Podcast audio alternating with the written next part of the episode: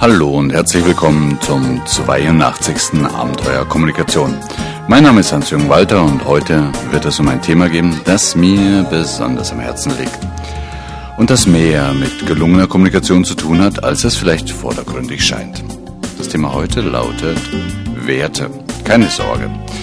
Hier gibt es in den nächsten Minuten keine tiefgründig philosophische Wertediskussion. Ich möchte euch vielmehr heute und vielleicht auch in der einen oder anderen nächsten Sendung ganz praktische Anregungen geben, einmal anders über das nachzudenken, was Menschen so wichtig ist. Ja, was sind denn eigentlich Werte? Nun, es kommt wie oftmals darauf an, wen man fragt. Machen wir es uns zu Beginn etwas einfacher. Werte sind alles, was Menschen wichtig ist. Gesundheit, Freundschaft, Liebe, Ehrlichkeit, Treue, Loyalität und so weiter und so weiter. Das Erste, was mir damals aufgefallen ist, dass das alles Begriffe sind, die man nicht in einen Schubkran legen kann, wie wir NLPler manchmal sagen. Es sind abstrakte Begriffe. Ja, und Abstrakte haben meist einen riesigen semantischen Hof. Semantischer Hof? Na, das ist nichts anderes als, dass fünf Menschen meist fünf recht unterschiedliche Auffassungen darüber haben, was denn nun genau unter zum Beispiel Freundschaft zu verstehen ist. Was an sich schon ziemlich spannend ist, wenn ich zum Beispiel mir diverse Unternehmensleitbilder anschaue. Die Texte solcher Leitbilder scheinen oftmals ein äußerst intimes Verhältnis zu solchen Worten zu haben, die einen semantischen Hof so groß wie das Maracana Fußballstadion in Rio de Janeiro. Klar, das hat schon so seine Vorteile. Wenn da zum Beispiel in einem Unternehmen, hm, ich möchte den Firmennamen mal weglassen, in dem Leitbild steht, wir steigern die Flexibilität und Wertschöpfung unserer Kunden durch herausragenden Service in Informationstechnologie und Telekommunikation auf nationaler und internationaler Ebene, dann hätte Milton Erickson seine wahre Freude an derart hypnotischen Sprachmustern. Ja, da kann dann jeder operativ rein interpretieren, wie er gerade lustig ist. Und geht's in die Hose, kann er immer noch sagen, oh, sorry. Das versteht ihr also unter Flexibilität? Verzeiht mir meine Direktheit. Vielleicht liegt es ja an der Hitze heute oder daran, dass wir gerade 13-0 gegen Ecuador gewonnen haben. Ich weiß es nicht. Apropos Fußball, ist ja schon spannend, wie viel Team Spirit und Nationalstolz so ein Event auf den Plan ruft. Ich find's gut. Na gut, zurück zum Thema. Werte sind also erstmal Begriffe, die in ihrer Bedeutung natürlich bei vielen Menschen einer Kultur gemeinsame Assoziationen hervorrufen. Ob jeder wirklich genau dasselbe darunter versteht, das mag ich zu bezweifeln. Wenn ihr mir nicht glaubt, stattet doch einfach selbst mal ein Experiment. Besonders griffig scheint mir Folgendes zu sein. Nehmt euch ein wenig Zeit, macht eine gute Flasche Wein auf, zündet vielleicht sogar eine Kerze an und dann, dann stellt einmal eurer Partnerin oder eurem Partner die folgende Frage. Sag mal, was genau verstehst du eigentlich unter Liebe? Ups, ich darf euch sagen, das kann ein sehr, sehr spannender Abend sein. Naja, vielleicht lasst ihr doch's lieber, bevor ich dann ein paar treue Hörer verliere. Wahrheit ist nicht alles und die Illusion, dass beide für diesen wundervollen Wert ungefähr die gleichen Erfüllungsparameter haben, scheint mir doch recht zweifelhaft. Also ihr merkt schon, Werte haben es so ziemlich in sich. Und um das Maß voll zu machen, möchte ich euch heute und jetzt ein Modell vorstellen, das mir persönlich so richtig die Augen geöffnet hat. Nämlich das Wertequadrat von Paul Hellwig. Wenn wir an Werte denken, dann sind diese, naja, jedenfalls in unserer Kultur meist polar angeordnet. Auf der einen Seite das Positive, das man schätzt, also zum Beispiel Zuverlässigkeit, Sparsamkeit, Ordnung oder was auch immer, und auf der anderen Seite die eher negative Ausprägung dazu, also Unzuverlässigkeit, Verschwendung oder Unordnung. Das macht es natürlich einfach. Jeder, der nicht zuverlässig ist, ist unzuverlässig. Ein Mensch, der nicht ordentlich ist, ist unordentlich. Sauber, glatt, einfach, klar. Aber mal ehrlich, ist es wirklich so einfach? So schwarz-weiß?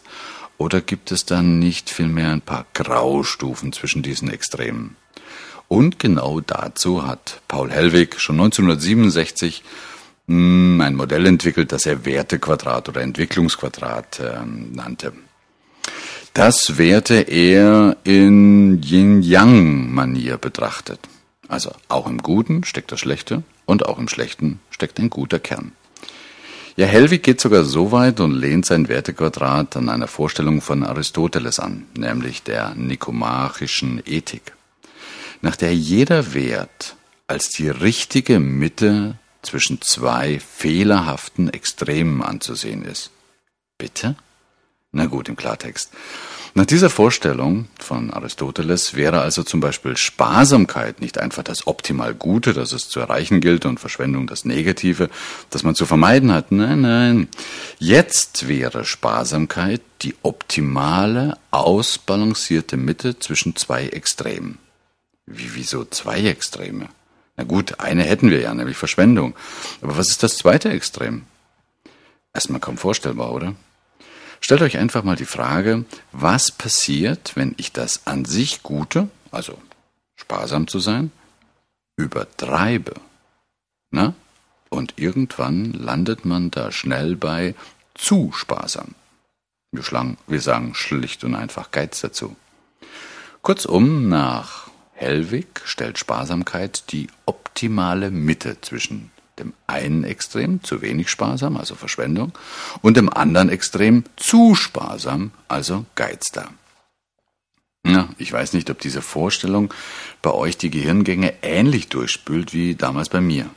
Aber ich fand diesen Gedanken ziemlich faszinierend, da meine Landkarte bis dahin einfach nicht vorsah, dass es zu viel des Guten gäbe. Also zu viel Sparsamkeit, zu viel Ordnung, zu viel Loyalität oder sogar zu viel Liebe. Aber macht doch selbst einmal einige Gedankenexperimente und nehmt einen Wert, der euch persönlich sehr, sehr wichtig ist. Und dann fragt euch einfach, sag mal, wie nenne ich das, wenn es davon zu wenig gibt? Also zu wenig Sparsamkeit, okay, hatten wir schon, Verschwendung. Zu wenig Ordnung, mh, hm, Chaos. Zu wenig Harmonie, Disharmonie. Und jetzt fragt euch mal, wie ihr es nennen würdet, wenn nun es zu viel davon gäbe, was Menschen so wichtig ist. Also ein Mensch zum Beispiel zu sparsam ist, hatten wir schon Geiz. Aber zu ordentlich? Kann man zu ordentlich sein? Hm, vielleicht würdet ihr, ähnlich wie ich, Pedanterie dazu sagen. Oder nehmt jemand, der für den Harmonie ein ganz großer Wert ist. Kann man zu harmonisch sein? Denkt mal hier an jemand, der fast harmoniesüchtig ist. Vielleicht würdet ihr einen solchen Menschen als konfliktunfähig oder wie es der Kommunikationsforscher Friedemann Schulz von Thunheim nannte, Friedhöflichkeit nennen. Ergibt das irgendwie Sinn für euch? Also der Umstand, dass das Optimale niemals im Extrem zu finden ist, sondern eben in der ausbalancierten Mitte? Und eben und besonders auch bei Werten? Also bisher hatten wir drei Teile, nämlich zwei extreme negative Ausprägungen, auf der einen Seite Verschwendung, auf der anderen Seite Geiz und die goldene Mitte davon. In unserem Fall Sparsamkeit. Was ja eben noch kein Quadrat ergibt. Und ich habe ja gesagt, das Modell von Helwig heißt Wertequadrat. Aber jetzt geht Helwig noch einen Schritt weiter und stellt sich folgende Frage. Was braucht der positive Wert? In unserem Beispiel zum Beispiel Sparsamkeit, damit er nicht in die negative, extreme Übertreibung, Geiz, er sagt dazu, entartet. Und hier spricht er von einem positiven Gegen- oder Schwesterwert, der eben die Balance hält. Die Frage ist also, was brauchte oder was bräuchte Sparsamkeit, was könnte Sparsamkeit daran hindern, zu sparsam zu werden? Und dabei im Geiz zu enden. Na? Hm? Wie wäre es zum Beispiel mit Großzügigkeit als Schwester zu Sparsamkeit? Und genau jetzt hätten wir es komplett, nämlich das Wertequadrat. Das sind so Momente, wo ich mir manchmal wünsche, dass wir zusammen irgendwo im Kaffee sitzen und ich hätte wenigstens eine Serviette oder einen Bierdeckel, um euch das aufzuzeichnen. Aber ich versuche es dennoch mal auf die Leinwand eures Gehirnkinos zu zeichnen. Die Wertequadrate findet ihr sowieso dann in den Show Notes. Oben links steht also der erste positive Wert Sparsamkeit. Rechts davon sein positiver Schwesterwert Großzügigkeit. Und das wären die ersten beiden Ecken des Wertequadrats. Und unter Sparsamkeit schreibt ihr jetzt einfach die negative Übertreibung von Sparsam, also Geiz. Und unter Großzügigkeit steht deren Übertreibung, nämlich Verschwendung. Fertig ist das Wertequadrat. Und wenn ihr gerade die Möglichkeit habt, das real mitzuzeichnen, also nicht gerade im Auto sitzt, dann fällt euch vielleicht auf, dass die jeweils diagonal zueinander stehenden Werte am ehesten ja, unseren polaren Vorstellungen, also unserem klassischen Wertekonzept entspricht. Sparsamkeit, links oben, ist das negative Gegenteil von Verschwendung, rechts unten. Und Geiz, links unten, ist das negative Gegenteil von Großzügigkeit. Macht irgendwie Sinn, oder? Ja, zugegeben, mein Beispiel mit Sparsamkeit war recht einfach. Das nehme ich immer gerne, um das Wertequadrat mal zu erklären, weil darüber gibt es eigentlich relativ wenig Streit. Wie Streit? Kann man darüber auch streiten? Ja, wird gleich soweit sein. Wirklich spannend wird es nämlich dann, wenn ihr einmal ein paar Wertequadrate zeichnet oder konstruiert und mit Werten ausfüllt, die euch selbst wirklich am Herzen liegen. Sei es Werte im Job oder auch in eurer Beziehung. Und wie geht man da am besten vor? Ja, fangt irgendwo an. Am besten mit einem positiven Wert. Also nehmt irgendeinen positiven Wert, etwas, was euch sehr, sehr wichtig ist, was euch wirklich antickt, und schreibt ihn oben links auf ein Blatt Papier. Wenn ihr euch nun gleich auf die Suche nach dem positiven Schwesternwert begebt, also, oh, was bräuchte dieser Wert, um jetzt einigermaßen ausnivelliert und in Balance zu sein, na, da wird's meist schwierig. Deshalb mein Vorschlag, entweder ihr findet erstmal das negative Gegenteil, also so diagonal rechts unten, schreibt es aufs Papier, oder ihr macht euch auf die Suche nach der negativen Übertreibung dieses positiven Wertes das mir oftmals leichter fällt, und schreibt ihn einfach links unten auf das Blatt, also unter eurem positiven Wert. Das heißt, es gibt kein richtiges Anfangen und es gibt auch kein richtiges Beenden beim Wertequadrat, sondern man versucht so ein bisschen die Syntax dieses Wertequadrats zu verstehen und surft dann von rechts nach links über die Diagonalen und stellt sich diese Frage. Hier noch ein paar Tipps zum Anfang. Bitte, bitte vergesst die Illusion, dass es ein exakt richtiges Wertequadrat gibt, dass es also praktisch zu einem Wert genau ein Wertequadrat gibt. Wie ich schon gesagt habe, sind Worte, die wir für Werte verwenden, abstrakter und irgendwie versteht jeder ein klein wenig anderes darunter. Und zweitens, manchmal braucht es auch zwei oder sogar drei Begriffe, um eines der vier Ecken des Wertequadrats zu beschreiben weil wir irgendwie nicht in der Lage sind, das so punktgenau in einem Wort kollabieren zu lassen. Und drittens, bitte, bitte streitet nicht mit anderen Menschen darüber, welches Wertequadrat nun richtig oder welches falsch ist. Das ist unsinnig, weil Worte sind einfach Bedeutungscontainer. Das ist auch wichtig, wenn ihr die Wertequadrate betrachtet, die ich euch in die Shownotes gestellt habe. Es sind meine Begrifflichkeiten und müssen beileibe nicht dort die euren sein. Jo, und bevor ich euch verraten möchte, warum das Wertequadrat weitaus mehr als eine intellektuelle Spielerei sein kann, lasst mich einfach noch ein zweites Beispiel machen über das Ding mit der Sparsamkeit hinaus. Wie sieht es zum Beispiel aus mit dem Wert Vertrauen? Klar, ich denke für die meisten Menschen sehr positiv und steht damit oben, nach der Regel, oben im Wertequadrat. Ob links oder rechts ist eigentlich egal. Ich schreibe ihn jetzt mal Wartet mal, ich schreibe mal auf dem Papier links oben hin. so, da steht also Vertrauen, Vertrauen. Hm, was fällt mir da spontan ein? Der positive Schwesterwert, das rechts stehen würde? Nee. Dazu habe ich mal jetzt gerade keine Idee. Versuche ich mal in die Übertreibung nach unten zu gehen. Spannende Frage. Kann man Vertrauen eigentlich übertreiben? Jemand zu viel vertrauen, zu viel trauen? Ja, das kann ich mir schon irgendwie vorstellen. Das geht dann in so eine Richtung, also ich nenne es so naive Vertrauensseligkeit. Also jemand ziemlich unreflektiert und fast kindlich naiv ähm, anzuvertrauen, ohne sich Gedanken über Konsequenzen zu machen. Okay, ich schreibe da mal drunter. Unter Vertrauen steht also bei mir jetzt naive Vertrauensseligkeit. Seligkeit. Und das könnte man als negative Übertreibung von diesem positiven Wert Vertrauen sehen. Okay, machen wir weiter. Das Gegenteil von Vertrauen, also das, was jetzt rechts unten hinkäme, naja, damit haben wir ja weniger Probleme, das ist Misstrauen. Ist mir aber momentan zu wenig. Denn es gibt ja auch sowas wie ein gesundes Misstrauen. Ich will jetzt aber so eine richtig ungesunde Ausprägung. Misstrauen, ungesundes Misstrauen. Ja gut, das geht dann schon in Richtung Paranoia an. Ich nenne das mal paranoides, paranoides Misstrauen. Das kommt also nach rechts unten. So, jetzt haben wir so links oben Vertrauen, darunter die Übertreibung, naive Vertrauenseligkeit und rechts davon das paranoide Misstrauen. Jetzt fehlt als eigentlich nur noch der positive Schwesterwert zu vertrauen. Hm. Was hindert Vertrauen daran, in diese naive Vertrauenseligkeit abzugleiten? Oder was gibt es an positiven das, wenn ich es übertreibe, in der Paranoia landet. Hm. Was steckt an Positiven in dieser paranoiden Misstrauen, der positive Kern? Wie wär's denn mit Vorsicht? Mal schauen, ob das passt.